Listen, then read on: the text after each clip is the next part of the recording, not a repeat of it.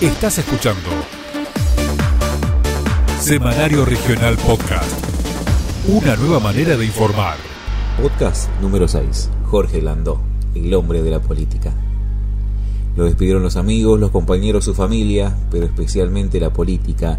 Comenzó una campaña que no lo tiene como protagonista, pero su legado seguirá vigente.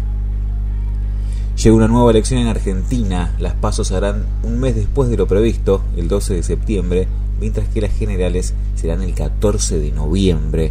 Amén de las candidaturas, quien siempre estuvo en cada comicio pero detrás de los grandes flashes fue Jorge Landó, vecino de Ingeniero Maschwitz e histórico militante peronista, quien supo ser apoderado del PJ tanto a nivel provincial como nacional. Durante la tarde del lunes 12 de julio se confirmó el fallecimiento de Landó, apoderado histórico del Partido Justicialista, familiares, amigos, allegados, lamentaron su pérdida en las redes, y entre ellos fue el propio presidente Alberto Fernández quien se manifestó en su cuenta oficial de Twitter para expresar su profundo pesar con lo ocurrido. Dijo lamento el fallecimiento de Jorge Landó, apoderado histórico y estimado del Partido Justicialista. Con profundo pesar quiero expresar mi acompañamiento en su dolor a su familia y allegados.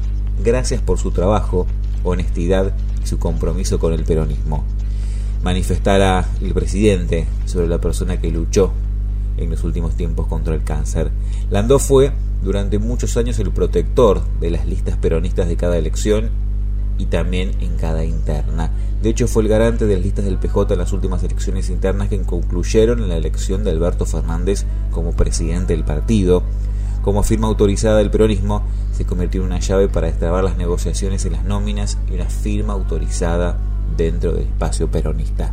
En Escobar fue concejal, fue intendente interino, diputado nacional, entre otros muchísimos cargos. Semanario Regional Podcast dialogó con la ex concejal María Rosa Pereira, allegada histórica de Landón el Pago Chico, y también hizo referencia al abogado, el actual vicepresidente del Partido Justicialista de Escobar, Hugo Cantero. Unos pocos minutos. Mucha información. Semanario Regional Podcast. Seguinos. El primer contacto fue frente al Coto de Escobar, después de niña que había participado en un acto de Vivian, un intendente, y él se había acercado, yo era más chica, él era joven y bueno, me quedó el nombre de él, nada que ver como participar en la política.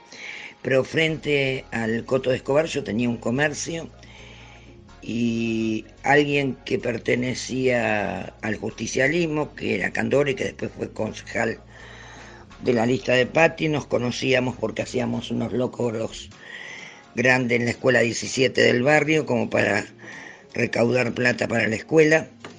Y era un amigo en común y él me dice, ¿por qué no hablas con él que necesita ayuda? Y el veterinario Ernesto González que yo tenía en el local, a cargo por el local que tenía, tenía que tener un veterinario a cargo para poder funcionar, me lo exigía la municipalidad. Era una casa de mascotas. Eh, también habla con él. Jorge le pide ayuda para colaborar en la campaña, que trabaje y le dice, mira, te voy a presentar a alguien que, que te va a servir de mucho. Y así fue que lo conocí en el búnker que lo tenía a la vuelta. Frente ahora hay un restaurante La Tregua que se llama, ¿no? Había una oficina pequeña, bueno, insistió de reunirse, insistió, insistió, y ahí nos conocimos. El primer contacto que tuve con Landó, yo era chico, había recién se, se daba la posibilidad de la apertura de, de se, finalizaba la vida política y, y permitían la participación, habían reuniones en la calle Mitre con mi Polione, y ahí estaba Jorge Landó. Yo era chico, yo iba como oyente. Luego, ya, una vez que perdimos las elecciones en, en, el 83, se dio la renovación peronista. Eh, él participaba del Congreso, me acuerdo que nos contó cómo fue el Congreso de, de Riondo y vino a Maquinista Sabio a contarlo y a partir de ahí empecé a seguirlo. Siempre cercano a, lo que era mi Polione en aquel entonces hasta el, hasta el 87. Y luego fue a partir del 90 y 91 en adelante. 91, 90, sobre todo en el 94, que fui convocado por él para eh, sumarme a su proyecto político y bueno, que se consagra en el año 95. Los vecinos de Garín merecen más. Por eso, la Asociación Civil Bicentenario los invita a participar de sus diferentes actividades. Para mayor información, comunicate al 11 28 81 6407. Anótalo 11 28 81 6407. Email bicentenario asociación civil arroba gmail.com. Los esperamos. Es un mensaje de la Asociación Civil Bicentenario. ¿Y qué pierde el peronismo con su partida? Eh, conocí muchos peronistas, yo me crié en Virreyes, sentándome en el escritorio de Vivian, tres veces reelecto en una familia peronista que militaba, que había perdido a sus compañeros como coronel, secuestrado, y que no apareció y que veía en él esa sencillez del hombre peronista que no era ambicioso de la plata, que no le importaba nada de lujo, una persona que se sentaba a tomar un mate con cualquier compañero, eh, tratar de ser conciliador por bien para el partido y para la gente.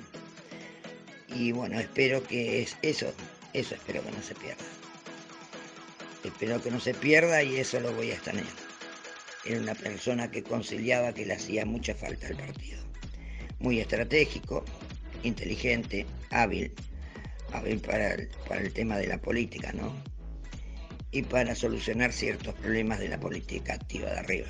Bueno, sobre todo, creo que lo van a extrañar eh, presidentes, gobernadores, intendentes, este, querido y odiado por muchos, porque estaba en un lugar especial con una lapicera, pero muchas veces eh, ser peronista no es ser oportunista, ¿no? Y bueno, llega de todo a la vida del Señor. Que pierde el peronismo con su partida muchísimo.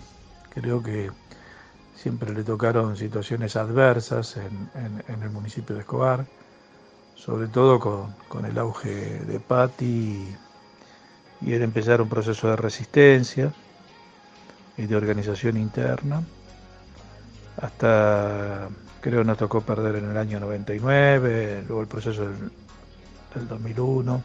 Y así en distintos momentos, creo que la mayor responsabilidad de él fue en el año 2013, cuando era muy difícil la situación y buscó la unidad del peronismo. Creo que eso fue su gran responsabilidad. Es un hombre que, un gran referente del peronismo de, de Escobar, pero también de la provincia y de la nación.